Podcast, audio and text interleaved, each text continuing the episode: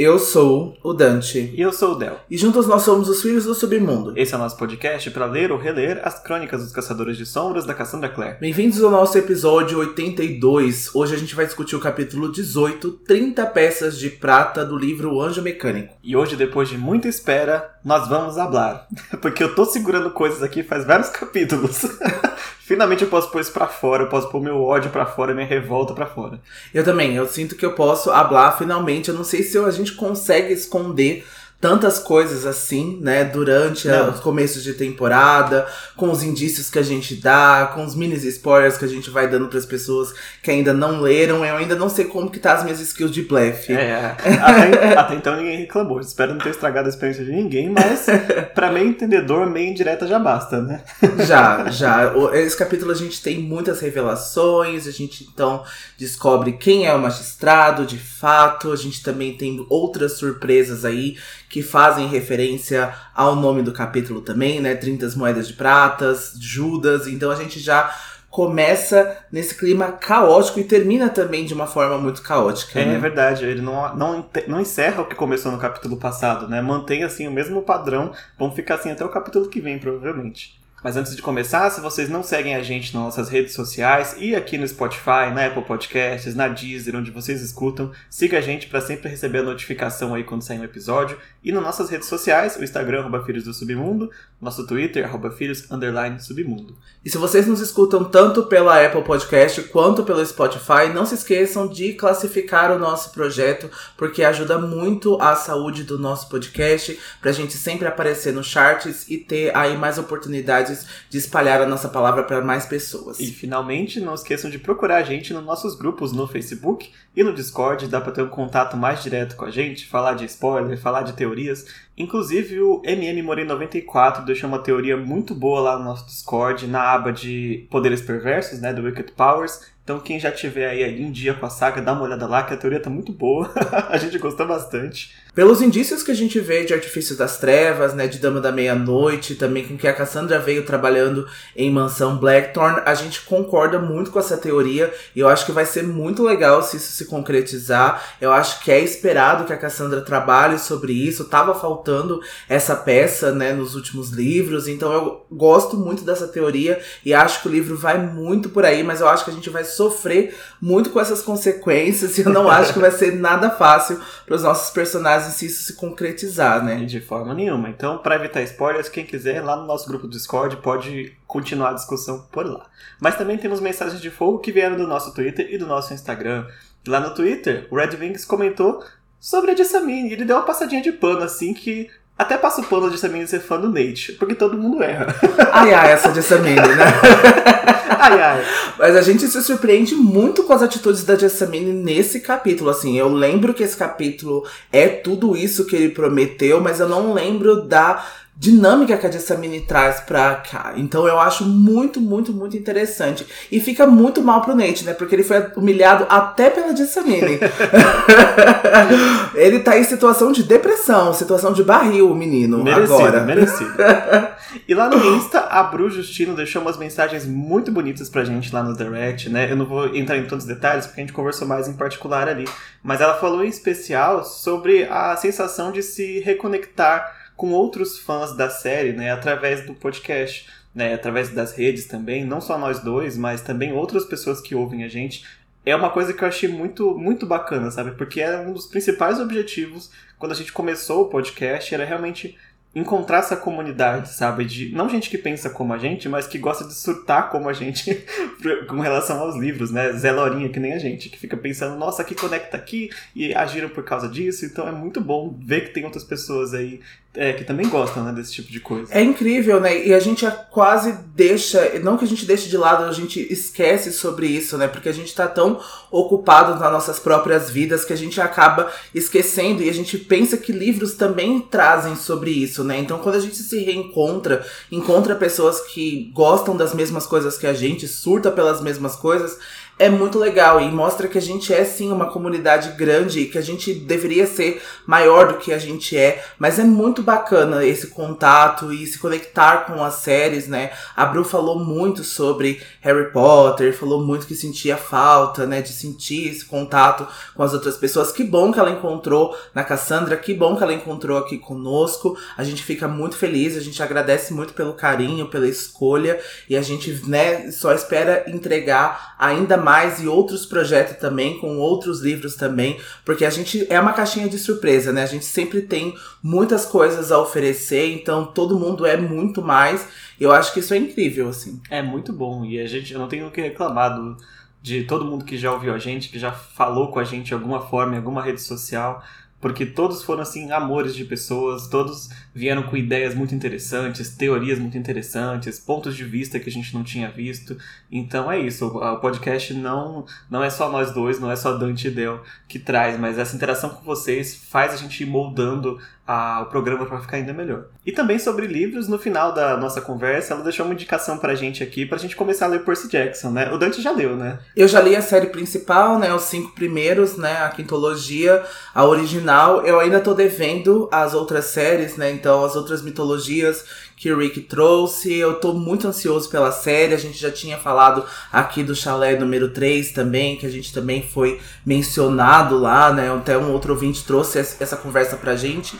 Então eu fico muito feliz de receber de novo indicação de Percy Jackson, porque é uma das séries muito bacanas, assim. Eu li na minha adolescência e eu tenho muito carinho por Percy Jackson ainda e eu tenho muito respeito pelo trabalho do Rick Riordan, eu tenho muito, muito respeito pelo que ele tá fazendo com a série agora, com o envolvimento que ele trouxe para a série também, com a personalidade que ele trouxe para a série. Então, assim, eu respeitei muito as decisões que ele tomou, principalmente com a Annabeth, o que, que ele defendeu com a série. Então, é, eu achei muito legal a indicação e eu gosto muito, tô muito ansioso e vou ficar em dia ano que vem com Percy Jackson.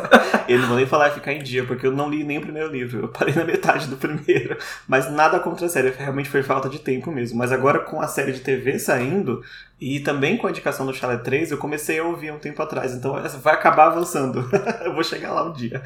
Mas obrigado também pela recomendação, porque realmente Percy eu acho que conversa muito com, com Cassandra Clare, sabe? A, a temática, claro, são muito diferentes, mas acho que a, a vibe assim, da história me agrada tanto quanto, sabe? É, e tanto que eles até saíram no mesmo ano, né? Foi em 2007, né? Que o primeiro ah, livro de Percy Jackson São estreou. Irmãos. São irmãos, né? E a gente agora tem até um Magnus, né? Também dentro do universo do Rick Riordan, né? Então eles estão sempre se mencionando ali, eles têm até um certo carinho um pelo outro, né? Uma certa cumplicidade, ele e a Cassandra. Então tem tudo a ver com o que a gente já lê, com a fantasia que a gente gosta também, com os personagens que ele traz, ele traz bastante diversidade também. Então é muito parecido com o trabalho que a Cassandra traz. É verdade.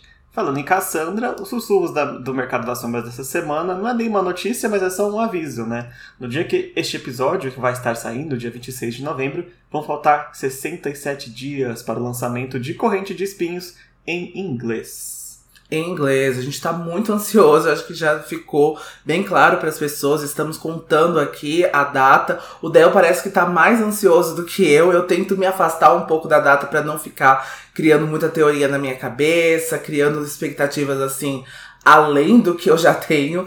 Então eu tô muito ansioso também. É uma conclusão de uma série, é uma série do coração também. Eu já falei várias vezes aqui que é a minha segunda trilogia favorita. Eu indico super para as pessoas lerem, ficarem em dia com essa série, porque é realmente muito incrível. Então eu tô muito, muito, muito ansioso com o que a Cassandra vai trazer para concluir essa trilogia, para dar continuidade para The Wicked Powers. Então a gente já vê que as peças estão se fechando, que a Cassandra tá fazendo um trabalho de encerramento e ela tá fazendo uma coisa muito grandiosa. Então, se vocês querem ver a teoria que o Amy Morey trouxe no nosso Discord, também acho que tem a ver com as últimas horas. Então, vocês já vão entender completamente o que o Amy Morey e o que, que a gente também tá querendo trazer aqui para vocês entenderem. É, ou que a Cassie talvez esteja trazendo, se a teoria estiver correta. E se não estiver também, é muito bom teorizar. Acho que é muito gostoso viver a história na cabeça antes dela sair. Enfim, recados dados, sussurros dados, vamos pro episódio de hoje que, é, final de livro da Cassandra nunca é fácil. Então bora pra sinopse. O magistrado invade o Instituto de Londres e pega todos os caçadores de sombras despreparados. Jen e Will combatem a Senhora Dark pela derradeira vez. Tessa tenta se defender do violento ataque dos autômatos enquanto lida com uma terrível descoberta sobre a sua família. E o poema que começa esse capítulo, para mim, assim, ele é icônico, porque ele, ele assim, dispensa qualquer explicação. é um poema de puro ódio. Ele diz assim: Apagado o seu nome, então, registro mais uma alma perdida, mais uma tarefa recusada, mais uma trilha não percorrida, mais um triunfo do diabo e uma tristeza para os anjos, mais um erro para o homem e mais um insulto a Deus. Quanto ódio em seu coração.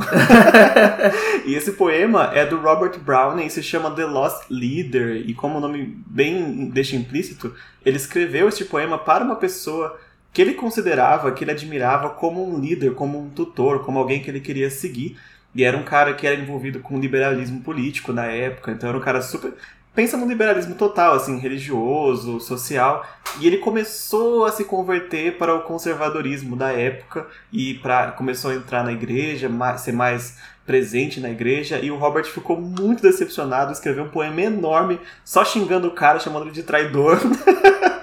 e é basicamente esse o contexto do poema, que para nós não é uma troca política, mas também é um no sentido de traição, ele faz muito sentido, né? Mas para o contexto deste capítulo, a gente vê a decepção que a Tessa sofre, né, dentro desse episódio, quanto ao Nate, né? Tudo que ela tinha de ideais de irmão mais velho, né? A gente até leva um pouco além, né? Porque o Nate nunca serviu de mestre para ela, né? Mas o Japão, ele tem um termo, né? Que é o termo do senpai, que leva muito além do que é um irmão mais velho, do que, que é uma pessoa que ainda não é o seu mestre, mas que você ainda respeita, né? Que você ainda tende a se igualar, de querer chegar próximo dessa pessoa, do que, que essa pessoa é. Então essa pessoa impõe algum respeito dentro do Japão. E eu acho que a Tessa tinha isso com o Nate, não que o Nate tenha mostrado qualquer tipo, né, de respeito pela Tessa ou de iguaria para que ela pudesse, né, se inspirar e pudesse se igualar, mas eu acho que ela tinha essa proximidade com ele, de ver também ele como um irmão mais velho, que vê ele também como uma pessoa mais próxima, né, o único parente restante dela. Então é uma decepção muito grande e a gente tinha comentado enquanto estávamos fazendo esse roteiro o quanto a Cassandra trouxe uma dinâmica muito interessante entre esse livro e Cidade de Vidro, porque a gente também vê relações de irmãos ali, né? A gente vê finalmente Clary e Jace, né, confirmando que não são irmãos, porque ambos tentaram ser irmãos assim, sabe? Não conseguiram ser irmãos, de fato, mas não foi por falta de tentativa, de intuito, de intenção, né? Porque a gente vê que eles se tratavam de forma apaixonada, mas eles estavam tentando ser uma família um pro outro ali, né? E a gente pode ir além também, a gente pode pensar nos Blackthorns, a gente pode pensar em todo o amor e irmandade que eles sentem um pelos outros. E eu acho que isso é legal. E mesmo que a Cassandra trata aqui nesse capítulo é mesmo que um parente de sangue, ele de fato talvez não tenha esse significado para você. Ele não pode ser a sua família de escolha, sabe? Porque a gente vai ver relações de parabatais muito melhores do que Tessa e Nate, por exemplo, né? Alec e Jace, o Jen e o Will, né? Então a gente vai ver que não tem significado para isso e a forma com que ela traz nesse capítulo assim, eu acho que ela trata de uma forma magistral, principalmente se a gente colocar em contexto com Cidade de Vidro, tem certas similaridades que são muito legais assim de se trazer, né? Também pela revelação, né, do vilão. Então eu acho que lá em Instrumentos Mortais a gente já tinha essa certeza certeza que o Valentim era essa pessoa, né? Era aquele que antagonizava tudo e a todos. Mas eu acho que aqui a gente tem uma surpresa com o magistrado e eu gosto desta revelação, porque surge de quem a gente menos estava esperando. E aqui a gente quer deixar também essa pergunta para vocês, a gente vai deixar no card no final do episódio, se vocês já sabiam quem era o magistrado ou se vocês já desconfiavam quando essa revelação enfim veio, né? Eu, eu confesso que eu não tinha ideia, eu tinha acreditado sim na história do The Queens, eu tinha achado meio estranho, né? Toda a aparição do Nate e toda aquela conveniência que ele apareceu né, do que, que ele contou pro pessoal do instituto, mas eu não pensava que era este cara. Eu também não sabia. Na verdade, eu não desconfiei que o magistrado não era o The Quincy. Pra mim, tava de boa. Era ele até, até este capítulo agora, né? O capítulo passado. A primeira vez que eu li, nada, nada, assim. Muito menos a pessoa que revela-se a ser. Né? Que já podemos dizer que é o Axel Mortimer. O primeiro parágrafo do, capi do, do capítulo, já ele já se revela como magistrado. Então é realmente bem surpreendente. Mas antes de voltar chegar no magistrado, eu acho. Eu só quero complementar essa parte dos irmãos. Porque nesse capítulo de hoje, especificamente, a Cassandra ela faz para mim, de novo, outro, outra jogada genial da Cassandra, né?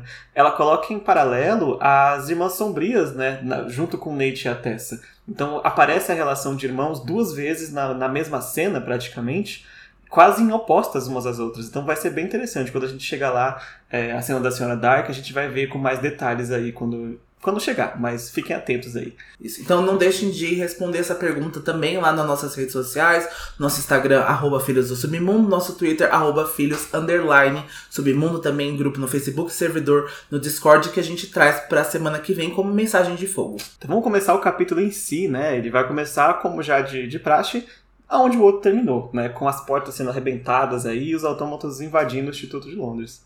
A gente vê que a Tessa e a Sophie se veem encurraladas né, no hall de entrada do instituto. A Agatha estava à beira da morte nos braços da Sophie, né? Ela chega a falecer nos braços da Sophie e é algo bem triste, né, para personagem. A gente vê o quanto ela se importava com a Agatha, o quanto ela tinha uma proximidade ali junto, juntamente com ela. E a gente vê que isso tudo é muito desesperador da, pra Sophie, né? E o Thomas e a Jessamine agora aparecem na escada, eles estão armados, né? O Thomas está com aquela espada que ele apareceu também no capítulo passado, né? Que a Tessa até é, chantageou ele com a própria arma, né? E a Jessamine com a famigerada sombrinha dela. E eles estão seguidos com o Nate, né? Que tá com um olhar apavorado quando eles estão olhando para os autômatos que pararam, né, numa espécie de fila na frente da entrada. E a Tessa tenta fazer com que a Sophie se levante, né, mas ela não consegue reagir além de chorar. Eu fico com muito dó da Sophie nesse capítulo. É apenas assim, ela não tem tanto destaque, né? Acho que é mais a Tessa, a Jessamine e o Nate. Mas eu vejo a Sophie como é, se enxergando muito indefesa né, nessa situação. Ela realmente ela perde assim a um pouco a, a, noção, porque ela tá em choque, né? E ela de fato tá em defesa. Todo mundo ali consegue se armar de alguma forma e ela, infelizmente, vai sendo só puxada, né? Inclusive pela própria Tessa, que em tese também não teria nada como se defender, mas a Tessa tá tá ligada, né? A Tessa, ela, como a gente já viu várias vezes, ela não desliga o senso de perigo dela. Ela pega o que tiver no chão e joga. Mas eu mas acho é que, normal, né? É, mas eu acho que a Sophie ela volta muito mais cedo do que esperado, assim, pra, é. Pra isso, né? Então ela se mostra muito mais útil depois. Não que ela tava sendo inútil ali, sabe? Mas ela também resolve guardar o que ela estava sentindo para algo mais prático, para tentar defender o que, que ela acredita, sabe? Defender ela própria desse ataque dos autômatos. Então todo mundo parte para isso, né, para esse mecanismo de defesa e é assim muito surpreendente que ela própria conseguiu fazer isso e a Jessamine também. É, é, fica aí essa observação da Sophie, mas eu acho, eu não tenho, não estou lembrado com 100% de certeza, mas que a gente só vai tratar desse assunto dela no próximo livro, né, quando voltar aí as questões, mas fica aí a uma menção à Sophie porque ela foi importante também. Enfim, já a Jessamine também sofre uma pequena decepção porque a gente vê, né, o livro descreve que ela tá olhando com um certo desdém porque o Nate tá ali assustado, né, diante dos atômicos. ela tá tipo... Ah. Aí a Jessamine manda o Thomas é, fazer com que a Sophie se levante, porque segundo ela, ela ouviria o Thomas. E de fato, é o correto. O Thomas ele consegue fazer a Sophie se levantar, né? Acredito que eles deixam a Agatha ali, né? Eu não lembro se eles levam ela, mas eu acho que não nesse momento. E aí o Thomas tenta pedir que a Jessamine leve a Tessa e a Sophie para o santuário, né? Mas quando ele vai dar esta ordem, soa uma voz no salão, né, no hall do instituto. É uma voz de homem, uma voz que a Tessa reconhece. Este homem entra no instituto e ele ordena que o Thomas leve a criada para onde quiser, mas deixa a Tessa e o irmão dela ali. E quem é este homem, Dante? Este homem é nada mais, nada menos do que Axel Mortimer. E a Tessa vai reconhecer essa voz. E como o Del falou, em seguida, quando ela se vira, ela vê aquele homem de aparência comum que ela viu há poucos minutos atrás, mas que agora ele tá parado entre os autômatos e ele sorria, mas não aquele sorriso afável que ele tinha antes, mas um sorriso de júbilo, né? Decretando a vitória dele. Então ele vai se virar para o Nate, né? Elogia ele por ele ter se redimido dos seus erros anteriores, apesar dele ter testado a fé dele. Ele vai se mostrar bem orgulhoso do Nate. E o Nate vai olhar para o Mortimer com aquele misto de medo e adoração. E aí ele vai então em direção a ele, ele afasta a Tessa do caminho, porque a Tessa fica muito chocada, ela até tenta parar ele para que ela não se aproxime, né, para que ele não se aproxime do Mortimer, mas ele vai cair de joelhos diante a ele. E ele diz que o único desejo sempre foi servir ao magistrado. Pronto, está aí entregue. As duas cobras do livro finalmente se revelam: Axel Mortimer e Nathaniel Gray. E agora começa a se encaixar aí tudo que estava estranho nos capítulos passados fica explicado quando você entende que os dois estavam trabalhando juntos, né? A gente vai dissecar o plano com calma daqui a pouco, porque a Tessa também vai fazer isso. Mas fica claro, né? Eu fiquei chocado a primeira vez que eu li. O Nate, eu desconfiava. O Nate eu achei muito estranho. Mas o Mortimer, como eu falei, eu não desconfiei. não dava, porque só aquele orgulho, como a gente já falou em alguns capítulos passados, né? Essa, a gente trouxe essa desconfiança pro Mortimer, né? Porque ele se mostra muito solícito, né? Na hora de falar do, dos planos do submundo. Ele se coloca numa posição mais arriscada do que ele deveria para o mundano. Então tudo isso é muito arriscado e levanta suspeitas pra gente quanto ao Mortimer, mas a gente achava que ele era um tolo que só estava mexendo com o submundo, como ele mesmo gostava que as pessoas é, vissem essa identidade dele, né? Que não desconfiasse disso tudo. Mas eu acho que é bom ressaltar que a gente ainda não sabe, a gente talvez nem saiba no final deste livro o porquê do Mortimer fazer isso, né? Os hum. motivos e ainda permanecem escondidos e eu acho que é um motivo ainda assim também muito surpreendente também. Então a forma como ela vai trabalhar isso, porque o Mortimer escolheu ser essa pessoa, porque ele detesta tanto os caçadores de sombras também, é algo muito pessoal e é algo muito incrível que ela trabalhou, sabe? Eu gosto bastante. Exato, é real. A gente não vai ter nesse livro, se não me falha a memória, a gente tem pouquíssimas coisas. Então ainda tem muita coisa pra gente dissecar. Inclusive o plano dele, acho que a gente tem, sei lá, 20% dele aqui. Tem muita coisa por trás ainda do que ele já estava planejado e outras pessoas além dele também. Então fica aqui só o, a, o comecinho ali, né, da, da abertura dessa caixa de Pandora do Mortimer. Mas enfim, Tessa tá chocada, e quem também tá chocado é o Will e Jen, que estão lá na casa em Highgate. A gente acaba o capítulo passado com a senhora Dark dando risada da cara do Will e do Jen porque eles caíram no conto do magistrado, né? E ela fala para eles, o The Quincy não é o magistrado, só que ela não diz quem é. então eles ainda precisam extrair essa informação dela, né? Ela diz que o The Quincy era só um sanguessuga idiota aí que por acaso também trabalhava para o magistrado. E o fato deles terem sido enganados tão facilmente era a maior prova de que eles não têm nem ideia com o que eles estão lidando ainda. Se nem a identidade do magistrado eles sabiam, o plano então muito menos. É, ou seja, né, chama ele de burros assim na cara dura, né? Não. Como sempre. É. e de fato, assim, eu não sei se seria burros a palavra, mas eles subestimaram o Mortimer por ser um mundano, né? Exatamente o que o Mortimer contava que eles iam fazer. É, os caçadores sempre acabam subestimando e pessoas mais inteligentes acabam se aproveitando disso, né? Então ele colocou toda essa essa suspeita para o The Quincy. Daqui a pouco a gente também vai entender o porquê que ele fez isso. Então, quais foram as motivações, né, que levou o magistrado a deixar que o The Quincy se intitulasse, né, como o magistrado e que sofresse essas consequências que era para ser para ele, né? Porque o magistrado muito do espertinho, muito da ratinha, matou três coelhos com uma cajadada só. Exato. Ou pelo menos dois que ele vai conseguir. É. Mas aí acontece uma cena maravilhosa, né? Porque o Will perde a paciência com a senhora Dark e ela tava em cima de uma escadaria, né? Se vocês lembrarem. E ele corre para pegar ela, ela pega a cabeça da irmã dela e joga no Will. E Amor Will de irmã. Will sai desesperado assim, eca, eca, eca. Mas é suficiente para ela fugir, né? É, com essa distração, a senhora Dark passa então pelos dois e ela vai em direção a uma das salas da mansão. E a cabeça da senhora Black ainda fica quicando na escada, né, pra nojo do, do Will e do Jen, mas logo eles se recuperam e vão correr para onde a senhora Dark fugiu. É, e essa não é a melhor parte, porque depois ela ainda consegue ser mais uma vez lisa, né? Sim. E a gente volta de novo pra Tessa e ela ainda não consegue absorver que o magistrado é o Axel Mortman e não o The Quincy, porque não fazia sentido, né?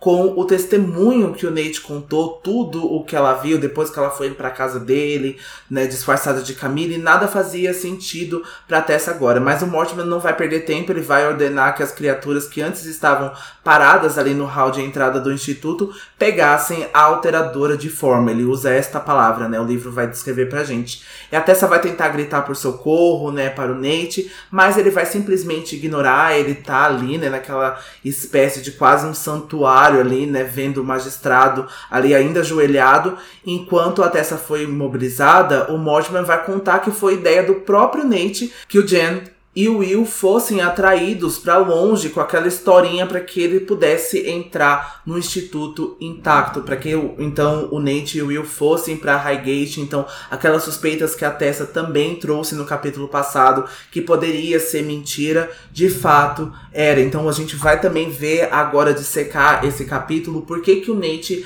agiu desta forma e qual que foi assim as tramóias que ele foi fazendo enquanto ainda estava acontecendo os planos planos. Então eu ainda tenho até que dar minha mão à palmatória que o Nate foi esperto, né? Ele foi inteligente nisso tudo. Foi de fato. Eu acho que a única burrice dele seja achar que o Mortimer liga para qualquer coisa que ele fez.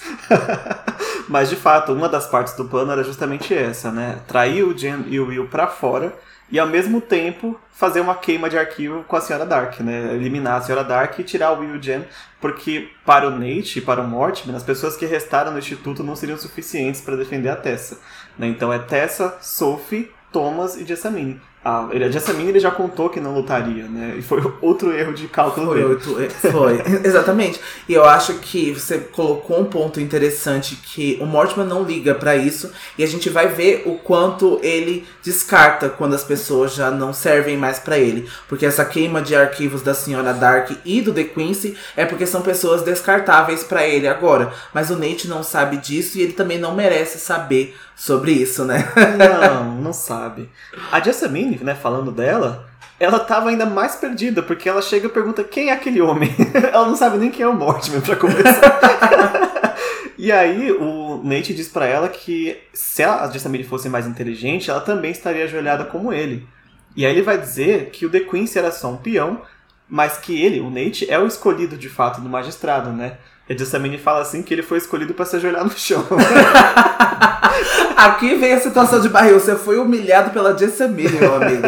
que moral que, que você tem, assim, sabe? É, e ele fica bravo, né? Ele grita alguma coisa, mas a gente tá no ponto de vista da Tessa, né? E ela tá sendo ali meio que esmagada pelo autômato, né? Ele tá apertando ela, então já, ela já não consegue nem ouvir o que o Nate gritou com a Jessamine. Ela estava quase sufocando. Tanto que o próprio Mortimer, quando ele vê, ele tenta parar o autômato, mas o autômato meio que sai do controle ali, né? E como o Del falou, a Tessa tá sendo quase esmagada, ela tá sendo quase ela tá sendo apertada ali, ela tá sufocando, mas ela vai perceber que de repente alguma coisa começa a se agitar sobre a garganta dela e ela vai descrever pra gente que é como um pássaro ou como uma borboleta se agitando sobre o peito, né? E ela vai perceber então que o anjo mecânico dela subiu pelo colarinho do vestido dela, ele passa por cima da cabeça dela e pela primeira vez ela viu que as asas desse anjo mecânico estavam abertas e que elas tinham lâminas nas pontas. E esse anjo vai mergulhar assim como uma vespa, cortando a cabeça e o peito do autômato que esmagava a Tessa. Então, assim, é outro face crack. Assim, porque a gente achava que era só um anjinho, era só uma coisa mecânica, né? Até o próprio Henry investigou isso, né? Não viu nada demais nesse anjo. E agora ele tomou vida quando a Tessa precisou dessa ajuda, né? É, é outra coisa surpreendente, né? a primeira vez que eu li, eu fiquei até bravo, porque o capítulo acaba e não volta mais nesse assunto. Eu falei, gente, vocês não vão falar do anjo? Sim, e ele some do peito da Tessa e ele não volta mais. Não volta mais por um tempo. E, o que, que tá acontecendo? Mas mal dá tempo, né, de absorver, porque tem muita coisa acontecendo, né? Quando o Mortimer vê que a Tessa tá livre de novo, né, ele manda mais autômatos para cima dela, e eu sei que o Mortimer é a única pessoa que entendeu o que aconteceu com o anjo ali, mas ele não fala, então vamos ficar sem saber. Ele manda mais autômatos atrás da Tessa, e infelizmente, como o Dante falou, o anjo já não estava mais lá para proteger ela. Ele desaparece, vai para algum lugar que não sabemos aonde. Então cabe a Jessamine e o Thomas, né, ajudarem a Tessa. Os dois se colocam na frente dela contra os autômatos, fazem uma parede de proteção ali e com sua espada e seu guarda-chuva ou seu guarda-sol, eles começam a tirar os autômatos da frente da Tessa, né? Nunca falei mal da Jessamine. Neste capítulo ela está perdoada, especificamente. Por um tempo também. Mas então é que o Mortimer vai é, tentar tirar o Thomas e a Jessamine da frente. E ele chama um autômato específico que tem um cano no braço, que é só um lança-chamas. E esse autômato jorra um jato de fogo do peito da Jessamine e ela é lançada para longe. A gente já tinha visto, né, esses autômatos no capítulo passado também, que tinham armas, né, no lugar dos braços, mas a gente não tinha visto que tinha poder de fogo, não nesse nível, né, coitada da Jessamine chamuscada. E o Nate ainda vai dar risada, né, pela queda da Jessamine, e isso faz com que a Tessa sinta tanto ódio dele que ela sente vontade de se jogar contra ele e chutar até que ele gritasse, chutar a cabeça dele. A Tessa vai pensar sobre isso. E a Tessa sabia que não seria difícil, porque o Nate sempre foi covarde em relação a dor. Então, assim... eu gosto, tipo assim, se eu conseguir pegar ele, eu sei que eu, que eu dou conta, assim, porque ele não vai se virar. e ela tá certíssima. E agora a gente vai ver que o Thomas continua, né, a proteger a Tessa, golpeando com a sua espada. E ele vai gritar para que a Tessa leve a Sophie para o santuário naquele instante. A Tessa não queria correr, ela queria continuar ali, mas a Sophie estava apavorada atrás dela e ela também estava vulnerável, porque qualquer autômato podia ir lá, agarrar a Sophie e acabar com a vida dela. Então ela vai ouvir a voz do Thomas e ela vai perceber o quanto ele ama a Sophie. Então ela vai puxar ela pelo braço, né? Enquanto o autômato do lança-chamas está atirando raios, assim, sem sucesso, porque elas estão subindo as escadas para ir para o santuário. E ainda bem que elas conseguem sair a salvo. Sobrou pro Thomas ficar sozinho com os autômatos ali, né? Por enquanto. Bom, de volta à casa em Highgate, o capítulo não deixa a gente em paz. Estão lá Will e Jen e eles entraram na sala onde a senhora Dark tinha entrado, né? Só que para surpresa deles, ela não estava lá dentro. Não havia nenhuma porta ou janela que ela pudesse sair e elas desapareceram dentro da sala. Mas tinha umas coisas muito estranhas ali. Eles, a primeira coisa que eles observam é que era uma espécie de sala de jantar meio antiga. Tem um lustre no teto que é enorme e há símbolos no chão desenhados, pentagramas, há outros símbolos ao redor. O Will observa também que as marcas que estão ao redor do pentagrama, ao contrário do livro Grey, são marcas profanas, né? são marcas de símbolos necromânticos, como ele diz, e consegue identificar muito bem. E no centro desse pentagrama tinha uma estátua de um demônio assim horroroso, tinha umas garras enormes, tinha chifres. Um ótimo senso de decoração aí da Senhora Dark, né? Porque. É, a Senhora Dark quase é a Mercondo do capeta, né? Basicamente. É. A decoração assim com penas, chifres, assim, sabe? Tipo, ela sentindo, respeitando assim, as coisas demoníacas, necromânticas dela. Mercondo. Exatamente. E exatamente, tinha assim, vestígios de que magia obscura foi efetuada naquela sala sala. Tinha sangue, tinha ossos, tinha facas, tinha pentagramas e tudo de assustador que podia ter. Mas a senhora Dark em si estava desaparecida, né? Isso revela, pelo menos pro Jam, que, que tá mais atento, que a, de fato ela tá tentando ressuscitar a irmã dela. Né? Se, se é necromântico, é certamente de ressurreição.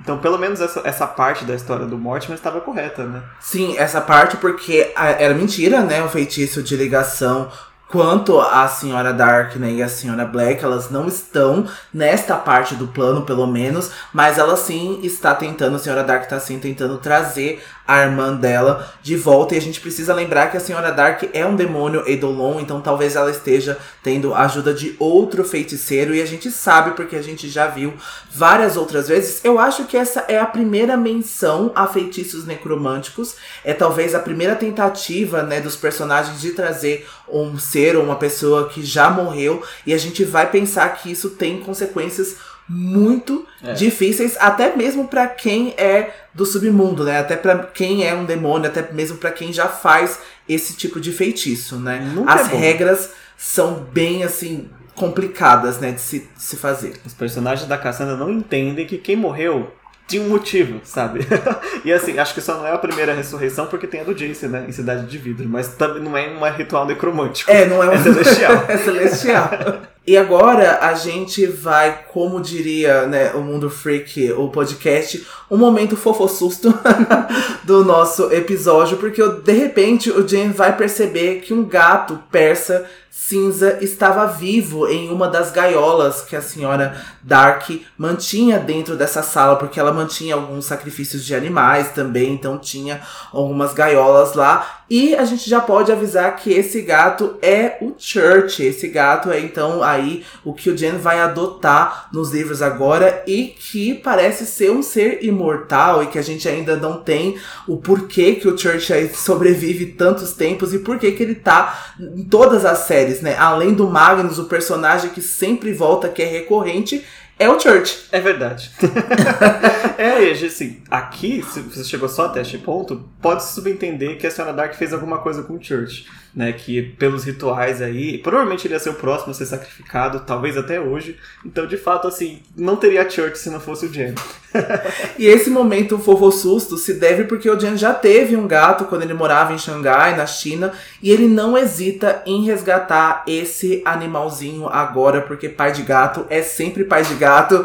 Então, até quando a gente vê uma cena como essa, assustadora, ele ainda vai pensar no bem-estar do bichinho. E aí, sem aviso, a estátua estátua que estava no centro desse pentagrama havia se levantado. Não era uma estátua, mas um demônio de pele dura e acinzentada. E para piorar, não era um demônio qualquer, mas era a verdadeira forma da senhora Dark. E eu não consigo não lembrar daquele meme da Anitta quando ela tá no Fantástico, quando ela ganhou a estátua da Madame Tussauds, que ela assustou o repórter porque ela tava se fingindo do lado da estátua, assim, sabe?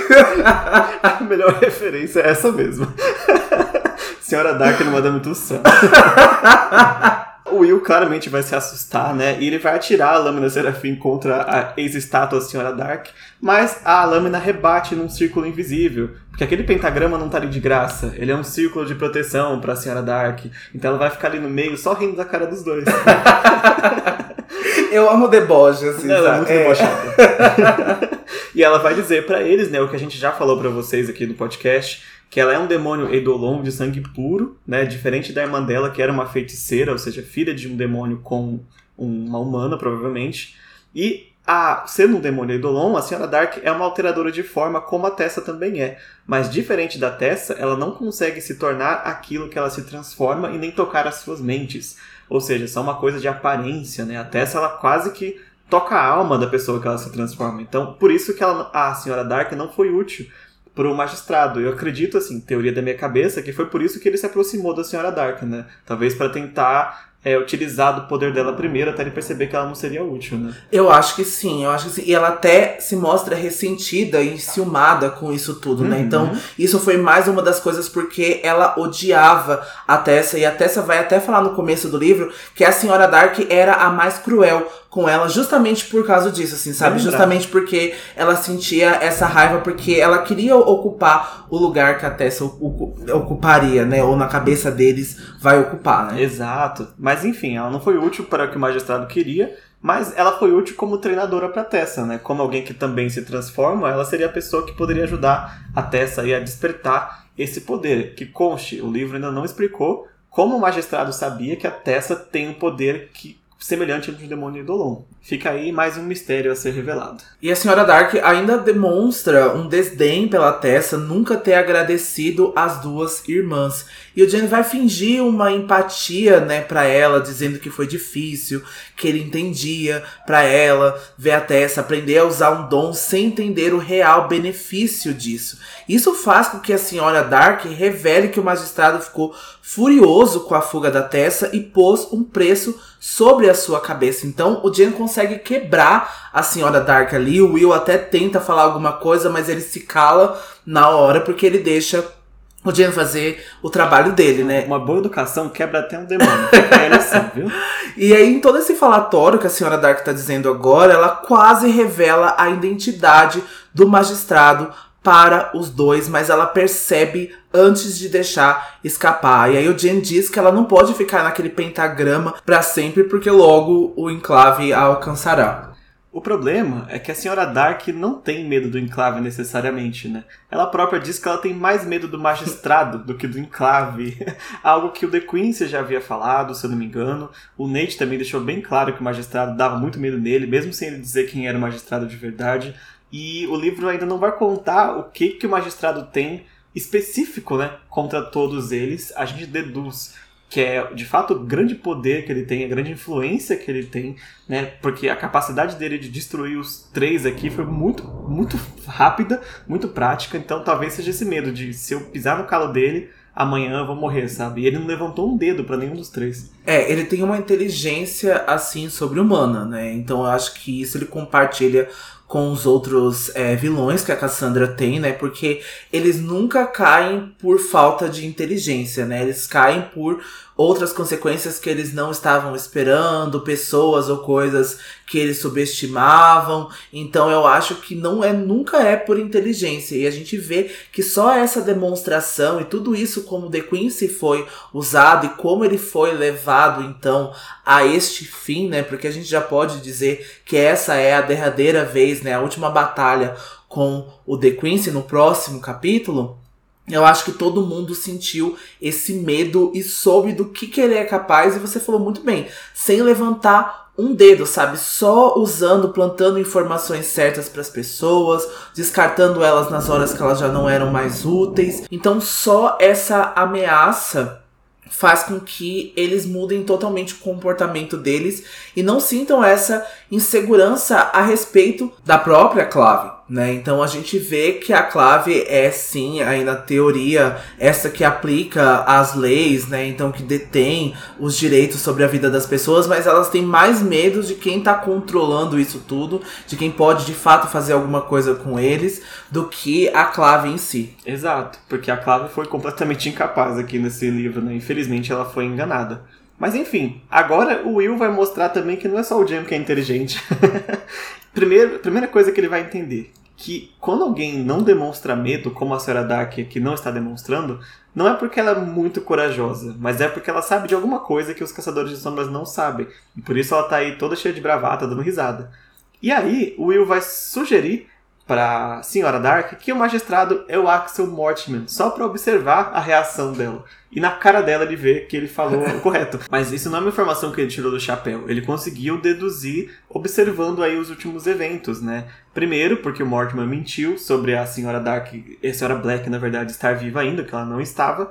E também mentiu sobre o feitiço de ligação, porque não tinha nenhum sinal aqui de que elas estavam fazendo qualquer coisa desse sentido. E também foi ele que falou para Charlotte pela primeira vez que o The Quincy era o magistrado, né? Que é obviamente outra mentira.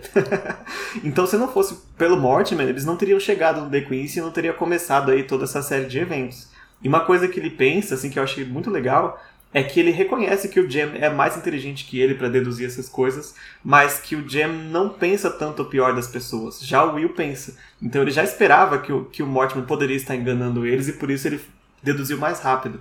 Sim, um fato interessante que o livro descreve pra gente é que, apesar do Will sentir uma certa satisfação com esse poder de dedução que ele tem de esperar o pior das pessoas, ele não se sente de fato muito orgulhoso porque ele vai pensar em todas as questões, né? Então ele vai pensar aqui a respeito do magistrado seu, Axel Mortimer, ele também vai pensar a respeito da Tessa e o perigo que ela tá correndo, e agora porque ele pode estar no instituto. Então ele vai pensar também por que, que o magistrado quer usar a Tessa, então de fato ele não sente este orgulho e esse prazer é, de deduzir as coisas, mas é de fato um traço de personalidade dele, faz parte de quem ele é e cria quase que um conjunto com o Jen, né? Porque precisa dessas duas forças, precisam desses dois poderes de dedução e de coração e de mais raciocínio, de mais cérebro e frieza para poder chegar uh, em conclusões como essa e poder lidar da melhor maneira possível. É, assim, de fato, o Will tem uma malícia, assim, entre aspas, um pouco maior que a do Jim, né, de perceber essas coisas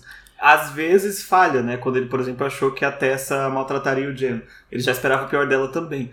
Mas como o Dante falou, é a característica dele, né? Então às vezes dá pra usar para o bem, como foi o caso agora. Apesar que eu acho que o Jam também ia perceber em algum momento, sabe? Talvez um pouco mais tarde, mas uma hora ele ia ligar os pontos. Eu acho que sim, analisando a cena do pátio do instituto, né? Enquanto os meninos ainda estão conversando com o Axel e o Axel tá tentando atingir eles de alguma forma, né? Saber dos planos dele, essa confirmação de que eles iriam de fato para Highgate. Eu acho que o Jen participou daquele plano do Will de não revelar mais do que deveria, não cair mais dentro das teias do Mortimer. E eu acho que sim, o Jen ligaria para isso, mas eu acho que também ele deu o benefício da dúvida de ir até Highgate para ver se de fato isso se confirmava, porque eles precisavam, porque e se o Mortimer tivesse dizendo a verdade, sabe? Isso foi algo até que o próprio Will decidiu, né? Que ele falou isso pra Tessa, mas eu acho que isso também faz parte do Jen querer ir, mas eu acho que de fato ele saberia sim, ele ligaria esses pontos, talvez um pouco mais tarde, mas sim, de fato ele ligaria. E agora a gente volta para a senhora Dark que está se agachando desesperada dentro do pentagrama. Ela pensa, né, que o Mortimer jamais vai perdoá-la após ele pensar que ela revelou a identidade dele para os garotos e ela decide falar mais. Ela vai contar que o The Quincy desobedeceu ao magistrado e por isso ele merece o castigo. O Will e o Jen vão perceber que o Mortimer aproveitou essa oportunidade para jogar as suspeitas em um rival, colocando né, as plantas do autômato né, lá na casa do The Quincy plantadas ali para que a Tessa e o próprio Will e o próprio Magnus visse isso, né, na festa. E também ele pode ter feito com que os autômatos da ponte dissessem o nome do The Quincy e colocado o selo no peito da Miranda para desviar as suspeitas dele e de fato eles estão corretíssimos quanto a isso, né? Então a gente vê aqui que o The Quincy desobedeceu, talvez pelas ideias dele, a gente sabe que o The Quincy é um líder, né? Ele é aquela pessoa verbal, já muito antiga. Então eu acho que ele já quis ser muito mais do que ele era, sabe? E eu acho que do que o, Mar o Mortimer permitia que ele fosse. Então ele queria ser, então o Mortimer falou: Ah, é, então você quer ser o magistrado? Então cai todas as suspeitas em cima de você e eu já te elimino porque você não faz mais bem para mim, sabe? Você não serve mais para mim. Exato, é exatamente isso que acontece com o The Quincy. Ele subiu a cabeça e ele achou que poderia dar uma espécie de golpe aí no, no magistrado original. Porque algumas pessoas, é, se não me falha a memória, já acreditavam que o The Quincy era o magistrado, né? Porque ele tinha as festas lá. Então já tinha esse boato que o próprio The Quincy, ou se não alimentava, ele também não refutava, né? Então ele estava tomando o spotlight aí é o suficiente para o Mortimer ficar irritado. E não esquecer também que o The Quincy perdeu o Nate né? Porque quando a gente fala que ele livrou de três pessoas, a gente inclui o Nate também. Né? O Nate vai falar um pouco mais sobre isso, mas quando a Tessa fugiu da mansão sombria, da casa sombria, tanto a senhora Dark Black quanto o Nate foram responsabilizados pelo magistrado. Né? E o Nate foi lá entregue pro The Quincy para morrer mesmo. Era para ele ter sido executado ali e seria a forma do magistrado se livrar do Nate. Porque a Tessa já tá aqui, né? Então que, que ele precisa dele? É, então, porque tudo isso, de fato, talvez uma das poucas coisas que o Nate contou que era verdade em alguns capítulos passados foi que o Mortimer estava analisando ele, que ele estava esperando porque ele achava que ele era o segundo filho da Elizabeth Grey, então assim fazendo com que ele fosse o filho que tinha poderes, né, que detinha esses poderes de transformação. Então ele esperou tudo isso, mas quando ele percebeu que ele não era, ele deu esse papel de então de fato do Nate trazer a Tessa para Londres, né, trazer ela para cá, mas quando ele falhou sobre isso, ele não ligava se eles tinham uma proximidade, se eles eram irmãos ou não, se ele era filho da Elizabeth ou não, ele queria executar ele com essa queima de arquivos. Falando nele, agora o Jen também vai acordar para uma coisa, né? Que o Mortimer não foi a única pessoa a apontar o The Quincy como magistrado. O Nate fez isso durante o testemunho dele, e quando duas pessoas contam a mesma mentira, é óbvio que estão trabalhando juntas, né? Agora sim se encaixa que o Nathaniel Gray era o aliado do magistrado para os dois. E é aí que vem aquele momento que o Dante falou, né? Que o Will fica até feliz, assim, tipo, eu sabia, eu sempre soube. Mas ao mesmo tempo ele também sente pena pela Tessa, né? Que, nossa, que dó que o irmão dela é, está fazendo isso com ela, né? E pior, ele está com ela no instituto agora, nesse momento. E a senhora Dark então vai contar para eles que sim, o Nate vendeu a irmã pro Mortimer por um punhado de prata e vaidade. Então não tinha essa ameaça de morte, ele nunca esteve, ele nunca esteve de fato sequestrado pelas irmãs sombrias, ele não foi obrigado a trazer a Tessa, ele trouxe porque ele quis. Né? Ele escreveu a carta porque ele quis, ele cedeu o anel para as Irmãs Sombrias porque ele quis também. Então a única coisa que ele fez contra a própria vontade foi ter sido entregue para o The Queency. O resto tudo ele optou por fazer porque ele queria sim como a senhora Dark muito bem falou, um punhado de prata e o próprio orgulho dele. É, essa vaidade do Nate, né, a gente já colocou em suspeita, né, esse caráter, esse desvio que ele tinha.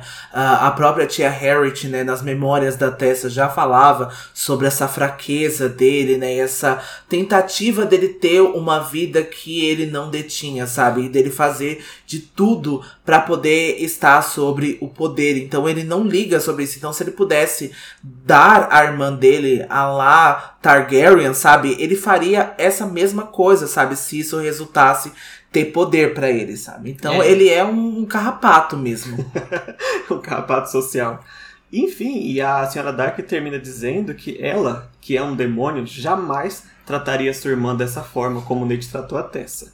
Os caçadores ainda dizem que é ela que é um demônio que é um perigo para as pessoas. Essa fala para mim resume esse capítulo inteiro, basicamente. Né? É, você tinha dito isso, né, no começo do capítulo, e a gente até vê, né, que dois seres do submundo, né, um demônio e uma feiticeira, tinham uma proximidade, tinham um laço é, mais é, fraternal do que o próprio Nate, assim, sabe? Que os próprios mundanos que tem, os próprios caçadores de sombras. Isso diz muito sobre as relações humanas e como nós escolhemos, né, fazer essas relações. E a gente sempre tá batendo nessa mesma tecla, e a Cassandra também sempre bate nisso, que muitas das vezes, né, os seus laços sanguíneos, eles não significam nada, né? São as pessoas tomam as próprias escolhas e o Nate tomou várias dessas escolhas inúmeras vezes. Então acho que é isso que dá muita raiva do Nate, né? Porque ele podia ter escolhido fazer o melhor, mas em todas as vezes ele escolheu fazer isso, sabe? Ele ainda continua escolhendo fazer essas coisas. Então, foi como o Del mesmo disse assim, sabe? A única coisa que ele não escolheu foi ter sido um prisioneiro, sabe? Ter um ataque à própria vida, mas de resto ele não pensou em nada. Então ele entregou ela de bandeja mesmo, sabe? E é muito difícil pensar nisso e é muito difícil analisar isso do ponto de vista da Tessa, que é a nossa protagonista e é uma pessoa que a gente cria muita proximidade logo desde o início, né? E a gente vai ver, uh, de acordo com os livros forem passando, as próprias crônicas, que a Tessa ainda se permanece uma personagem muito importante para nós e que isso ainda é um fato muito difícil pra gente pensar que aconteceu com ela, sabe? Sim, eu tenho muita dificuldade com o Nate por duas, dois motivos, né? Primeiro que a Tessa ela não consegue se desligar do Nate assim 100%. Mesmo depois que ela descobre tudo, ainda tem a questão dele ser irmão dela, sabe? Ela sente algo por ele que não simplesmente se apaga porque ela descobre a traição. E ela tem que lidar com isso aí no, até o próximo livro, né? E a questão realmente do Nate ser um dos que tem um motivo mais fraco para fazer as coisas que ele faz.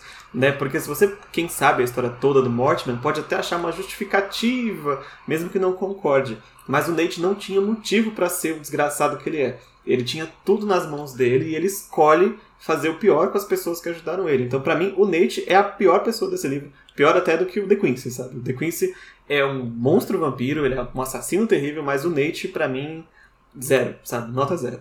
É como a gente sempre vê nessas relações quando a gente se fala sobre filosofia de poder, sabe? E de deter é, esses cargos, né? De deter essa superioridade. O que, que isso faz com alguns personagens, o que, que isso faz com algumas pessoas, porque acaba detenhorando mesmo, né? Então essa ideia, essas pessoas acabam fazendo coisas assim é, bizarras quanto a isso para poder chegar nessa ideia, ou pelo menos estar perto de quem eles acham que vão vencer. Então acho que foi assim com o ciclo também, foi também o medo e a ameaça. Eu acho que quando a Cassandra descreve isso, né, que é uma espécie de medo e adoração, é justamente isso, sabe? Essa pessoa, ela não também não tem uh, os próprios meios é, de conseguir, de conquistar essas coisas sozinhas. Então elas são insuficientes, assim, sabe? Por mais que elas não saibam disso, ou elas não tenham essa ideia de que elas são, sim, insuficientes. Então isso é muito claro quando a gente descreve o Nate, mas ele não sabe nada disso. Exato.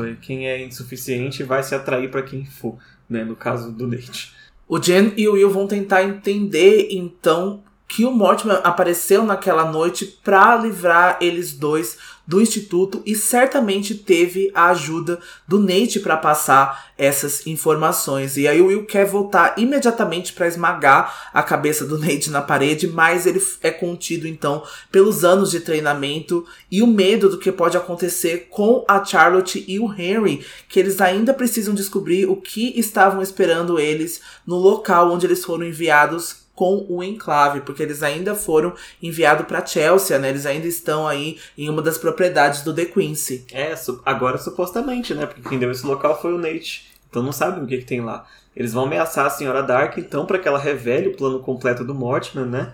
E ela faz com que eles percebam que, apesar de detestar os Nephilim, o que o Mortimer quer de verdade é a Tessa. Né? A Tessa é o objetivo de todo o plano. Então, eles estavam tranquilos, entre aspas, até agora, da Tessa estar segura no instituto, porque lá ninguém poderia entrar, supostamente, né? Mas aí a senhora Dark vai falar que o Mortimer tem uma forma de entrar no instituto utilizando aí sangue de caçador de sombras. Não precisa explicar como é, porque a gente viu ela em ação no capítulo passado. O Jen vai lembrar que foi roubado o sangue dele, né? E acabou que a paz do Will, que já estava pouca, acaba de uma vez. De fato, agora ele precisa tirar logo o plano da Senhora Dark para voltar para ajudar a Tessa e as outras pessoas do instituto, né? Então ele corre para fora e o Jen também corre, né?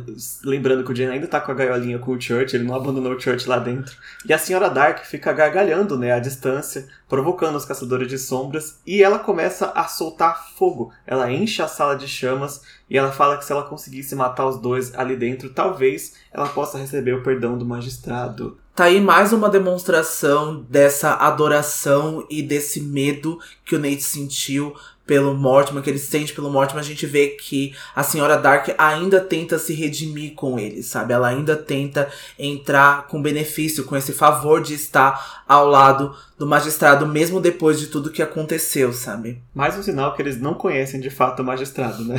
Como se ganhar algum favor de volta fosse assim por pura bondade, não por uso, né? Por utilidade. E agora o Will vai partir pra ação porque ele vai sacar a segunda lâmina serafim do cinto dele, e o Jen vai apenas dizer para ele: faça o cair. E devido a esses anos de experiência com o Jen, Will entende imediatamente que era um sinal para que ele lançasse a lâmina contra as correntes daquele enorme lustre que está na sala de jantar que vai esmagar a senhora Dark contra o pentagrama, pondo fim à longa vida desta criatura. E aí o fogo azul vai acabar se apagando, né, trocado pelo sangue negro espalhando pelo chão do que restou da senhora Dark. E aí sem tempo para elogio, sem tempo para pensar sobre isso, o Will vai logo correr para fora da sala para chegar é, em breve no instituto. E é o fim da Senhora Dark.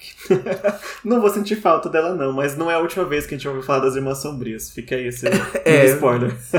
De volta ao instituto, a Tess e a Sophie estão correndo lá pelos degraus, até uma sala que a Sophie indica, né? A Sophie tranca a porta para as duas ficarem seguras. Ela tá agora um pouco mais desperta, ela se preocupa com a Jessamine também. Só que a Tessa dá um toque nela assim: olha, Sophie, a gente precisa chegar no santuário. E eu não sei chegar, então me leva para lá.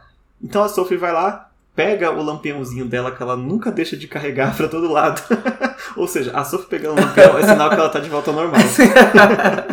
e ela leva as duas aí até aquelas portas enormes do santuário, mas quando elas chegam lá, a Sophie descobre que ela esqueceu as chaves então elas não podem entrar. Então a Sophie vai correr né, para o local onde a Charlotte costuma guardar as chaves do santuário e ela vai deixar a Tessa sozinha diante dessas grandes portas. E aí na cabeça da Tessa, ela vai repassar a morte da Agatha e o golpe que a Jessamine levou na mente dela, porque elas ainda estão muito preocupadas. A Jessamine ainda aparentemente está desmaiada lá ou até pode ter perdido a vida, né? Que mini spoiler, ela não perdeu, mas a Tessa ainda tá preocupada quanto a isso. E aí, pra desgraça de todos nós, o Nate vai aparecer no corredor escuro, né? E ele vai estar tá armado com uma faca. Ele vai dizer pra Tessa que o magistrado o presenteou com certos poderes e que ele agora consegue se mover mais rápido do que antes, o suficiente para alcançar a Tessa e a Sophie. E é, e é, uma informação que a gente ainda não tinha e que a gente não viu em prática. Então é outra surpresa, né? Exato. Como que ele deu esses poderes para o Nate, né? Uma espécie de feitiço? Foi com sangue demoníaco? O que que foi?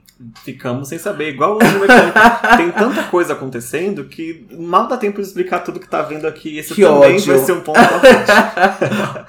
A Tessa, como eu falei, ainda vai tentar convencer o Nate a desistir, a parar com aquilo, mas o Nate nunca vai parar de querer adquirir, como nas palavras dele, incríveis poderes e de ser o assistente do homem mais poderoso do mundo.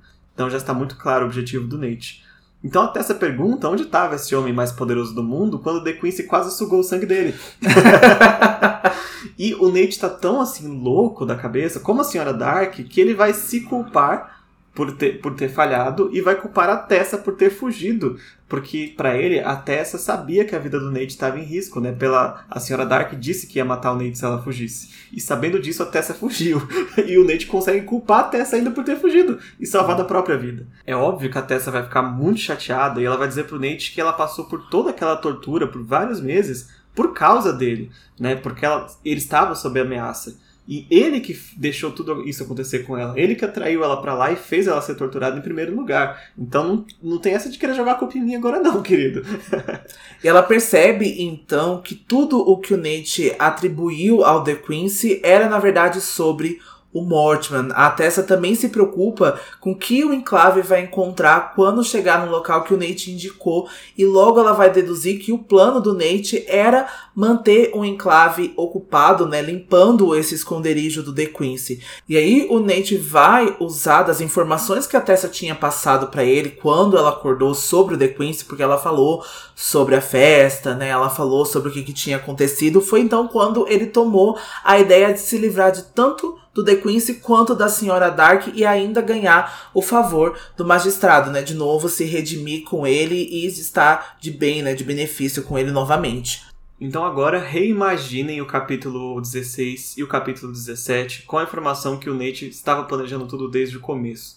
Então todas as cenas, desde que o Nate acordou, ele começou a bolar este plano aí, como a Senhora Dark também, para tentar recuperar aí as graças do magistrado e, como ele bem falou, se livrar tanto da Senhora Dark quanto do The Quincy, né? Que são talvez concorrentes dele aí para braço direito do magistrado, pelo menos na cabeça dele, né? E, na cabeça do magistrado, ninguém é braço direito dele, né? e aí a Tessa quer saber do Nate o quanto da história que ele contou era verdade ou mentira, né? E, na verdade, boa parte da história era verdade ou uma verdade distorcida, porque, como o Nate diz, as melhores mentiras são as que têm mais verdade contidas dentro dela, né? Porque você não percebe as diferenças. A diferença mesmo da história real é que o Mortimer ele não deu a mínima quando o Nate veio ameaçar ele lá sobre revelar as coisas, né? Que ele estava envolvido com o submundo. Na verdade, quando o Nate chegou em Londres, ele examinou o Nate, sabendo que era filho da Elizabeth e do, do Richard, esperando que o Nate fosse a, a Tessa. Mas quando ele descobriu que o Nate não era a Tessa, na verdade ele ficou até feliz, porque ele até comenta com o Nate que ele gostaria que fosse uma menina a pessoa ter os poderes aí. E se a gente supor que o plano era se casar com ela, possivelmente esse era o interesse, né? Que fosse alguém com ele pudesse se casar nessa época, pelo menos. Então ele faz a promessa pro Nate que se ele trouxesse a Tessa até ele, ele se tornaria o seu discípulo. Mas, quando a Tessa escapou, ele ficou furioso com o Nate e entregou ele para ser morto pelo The Quincy, jogando ele fora. E quando ele chegou no instituto, ele enviou um recado para o Mortimer pela janela da sala de estar, com a esperança de ganhar novamente o favor do magistrado. E lembra quando a gente tinha salientado para vocês prestarem atenção que a janela podia sim estar fechada e que ele tinha abrido para alguma coisa? Foi de fato então para passar esse recado para o magistrado. E se ele tivesse ficado seguro no instituto, ele ficaria seguro e comum. Mas ao lado do Mortimer, ele será a mão direita do homem que governará o Império Britânico. Ele vai dizer isso que em poucos meses ele espera que o Mortimer teria deposto a Rainha Vitória e que ocupasse o Palácio de Buckingham. É um plano grande, né? É enorme, né? é, algo que não tinha sido mencionado até então. Fica aí uma informação exclusiva que o Nate entregou aqui pra Tessa. A Tessa tenta quebrar essa cabeça oca do Nate, né? Porque ele, ele acredita que vai ser o braço direito do magistrado e a própria Tessa já percebeu que o Nate é só uma ferramenta para ele. Que ele se livrou do Nate, né? Quando, com a questão do The Quincy. Ela vai lembrar que a tia Harriet sempre dizia que o Nate confiava demais das pessoas e não percebia as mentiras delas. E quando a Tessa menciona a tia Harriet, tem uma das piores cenas desse capítulo, eu acho, que o Nate dá uma risada, né? E ele fala para Tessa que ela devia ter percebido que ele mandou uma caixa de chocolates para ela. Lembra que o Nate mandou uma caixa de chocolates e a Tessa odeia chocolates. Ele sabia que a pessoa que ia comer aquilo era a tia Harriet. E em seguida, a tia Harriet morreu.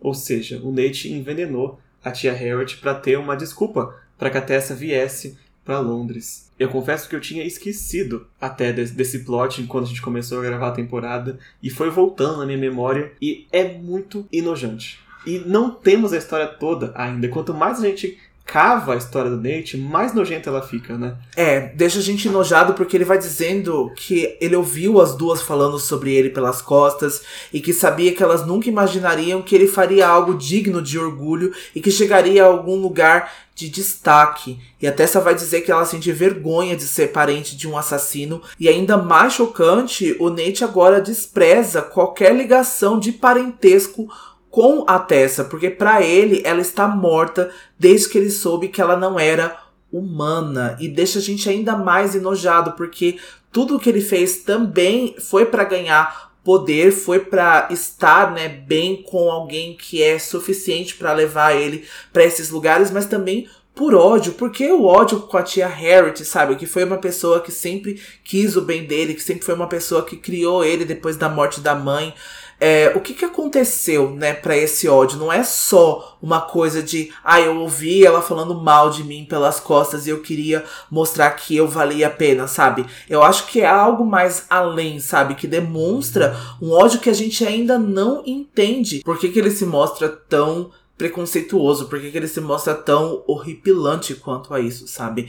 Ele, ele tinha pouco conhecimento sobre o submundo, e, e o pouco conhecimento ele já ficou com é, ódio e desprezo pela Tessa quando parece que ele queria ter esse poder, sabe? Quando agora ele se orgulha desse poder e de novo, né, volta toda aquela ironia e aquela hipocrisia, né, que os vilões da Cassandra demonstram ter, né, nessas semelhanças e nesses momentos, porque é muito parecido também com que o Valentim sente, né, que porque despreza os seres do submundo, mas ele queria de alguma forma se igualar ao submundo e ter aí qualidades sobre-humanas. Eu acho que você resumiu bem. A hipocrisia é que ele queria ser a Tessa e não podia. Ele queria ter os poderes dela e ser. Porque a Tessa vai ficar do lado direito do magistrado. Né? Ela vai ser, a, pro magistrado, a noiva dele, aquela que vai estar ali ao lado dele. E não o Nate. Então, o que ele queria ser a Tessa. É basicamente o, o resumo aí de todos os vilões hipócritas da Cassandra. O Valentim queria não ser um demônio, mas ter os poderes que o submundo tem. Então é a mesma lógica, eu acho. Fora que o Nate é tão mimado porque a gente já viu pela cabeça da Tessa que as duas tratavam o Nate muito bem. Aliás, muito melhor do que ele merecia. Mas ele só pegava, tipo, ele se sentia tão lixo, porque ele é um lixo, que ele achava que todo mundo achava que ele era um lixo também. Mas nem todo mundo via. A Tessa e a Tia Harriet não, não percebiam que ele era um lixo. Mas ele era. Se não ficou claro, eu não gosto do Nate, tá? mas aí tem uma cena para o nosso alívio aqui. A Tessa percebe que tem alguma sombra ali aparecendo atrás do Nate enquanto eles estão conversando. Então ela começa a falar para distrair o Nate, dizendo que ele é o irmão dela e para ela ele sempre vai ser e que ele nunca vai conseguir se livrar da Tessa, porque quando ele receber o que o Mortimer der para ele, vai ser por causa dela, então não tem como ele se desligar da Tessa, por mais que ele odeie ela. E o Nate fala: Não, vamos facilitar as coisas então, vem comigo, eu te levo até ele. Enquanto o Nate estava ali dizendo que não era besta de acreditar no que a Tessa dizia, vem uma figura por trás dele e bate com um lampião na cabeça do Nate, pondo o Nate pro chão. Knockout. Aqui eu acho que vai além do que o amor que a Tessa sente por ele, sabe? Eu acho que ela falou: você tá ligado a mim e você não tem outra alternativa, sabe? Exato. Ela mostra, tipo assim, esse poder, tipo assim, eu mesmo você não gostando, tipo, isso te resume, sabe? Você só tá conquistando essas coisas por causa de mim. É. Então eu vejo um empoderamento, assim, sabe, nesse tipo de atitude, nesse tipo de pensamento. E não foi algo que pode ter parecido do livro que ela falou algo mais sentimental. Eu acho que foi algo mais frio e racional mesmo que Ah. ela pensou. Eu gosto dessa interpretação, acho boa. E também, pra mim, é um ótimo paralelo com o que a gente vai ver no quinto livro, que é um livro que eu não gosto, eu já falei. Mas o Sebastian faz algo parecido com a Clary, né? Tipo, você não pode se desligar de mim porque eu sou seu irmão, né? Aí é pro lado mais negativo, mas tem esse rolê também que eu lembro. E ali estava a Jessamine, e a gente pensa que é a Sophie porque tava com o lampião, mas era ela que estava com uma A expressão identidade visual impecável da Sophie, né? Kinga. E ela estava com os restos de um lampião quebrado na mão. Ainda ela vai até dar um chutinho no corpo caído do Nate e diz que ele pode não ser tolo, mas certamente não era o seu momento mais brilhante. Gente, eu amei, sabe? Valeu tudo que a gente passou com a Jessamine por esse momento, exclusivamente desse livro, foi um dos melhores momentos, assim, sabe? Da Jessamine. Highlight. E deixa ainda pior os momentos futuros dessa mina. É, principalmente no segundo livro, né? É. Principalmente em Príncipe Mecânico, que a gente vai ver que ela vai perder muito dessa postura muito facilmente. Mas, né, vamos voltar pra cá porque a gente ainda não chegou lá. E até você vai perceber, e o livro vai descrever pra gente que o cabelo dela está solto, o colarinho rasgado, mas ela parece bem. Bem porque ela ainda não se olhou no espelho, porque eu tenho certeza que quando ela se olhar vai ser um drama. Mas ela vai dizer que os autômatos deixaram ela em paz enquanto eles partiram para procurar a Tessa, porque quem eles queriam era ela, né? E aí finalmente a Sophie vai voltar com a chave do santuário e a Jessamine vai colocar então as duas de volta nos eixos e faz com que a Sophie abra logo a porta do santuário. E a última vez, infelizmente, que a gente vai ver as três no capítulo de hoje, né? Porque a gente vai voltar aí uma última vez lá para o Will e o Jam, na mansão da Senhora Dark, falecida. O Will já tava lá fora, né? Ele já correu de volta para a carruagem do Instituto. E ele ficou feliz pelos cavalos não terem se assustado tanto com o barulho. E se eu não me engano, é a primeira vez que ele vai dar o nome desses cavalos, porque eles são importantes, né? Mais pra frente, que é o Balius e os Antos. O Will, então, fez um plano, né? Ele, primeira coisa, ele percebe que o Jam tá claramente começando a sentir já os efeitos das drogas que ele tomou, né? Estavam começando a diminuir, ele estava voltando a ficar até acho que vermelho, né? Se eu não me engano, de cansaço. E ele e o Jam conversando entendem que o magistrado esperava que eles matassem a senhora Dark mesmo e que o enclave eliminasse o bando do The Quincy já, né? Eliminando esses dois alvos, a gente já entendeu que isso ia acontecer.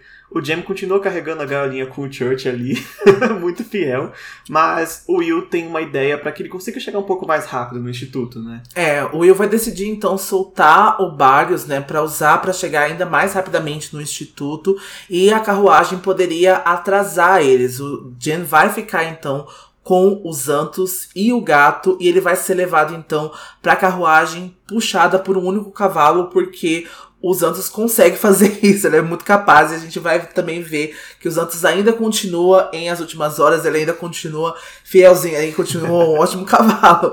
A consequência disso é que o Will vai chegar muito rápido, né? E os Antos puxando a carruagem pesada vai fazer o Jam chegar bem mais tarde no instituto. É, o Jen vai até tentar convencer o Will do contrário, mas o Will já está então montado, ele vai cavalgar pela noite de Londres em direção ao resgate da Tessa, do pessoal e do instituto, e a gente termina o capítulo dessa semana. Termina, e acho que termina de uma forma assim tão icônica, tão clássica de livros dessa época, né? O cavaleiro correndo assim em direção para salvar a dama dele. Se ela precisar de ajuda, porque agora a Jessamine e a Sophie estão mais ligadas, né? Não, e o capítulo 19 chama Boa Odisseia, então ela não precisa de ajuda. É, Ela faz a lembro, própria ajuda dela. Quando o Will chega, a Tessa já resolveu o problema, né? É. Quem lembra dessa cena vai perceber. Mas enfim, eu estou me adiantando. Isso é no próximo capítulo mesmo. Capítulo 19, penúltimo capítulo dessa temporada. Já chegou, porque ela é mais curta, né? Ela só tem 20, 20 capítulos e o epílogo é bem pequeno, diferente da de Instrumentos Mortais, que a gente ia até 23, 22.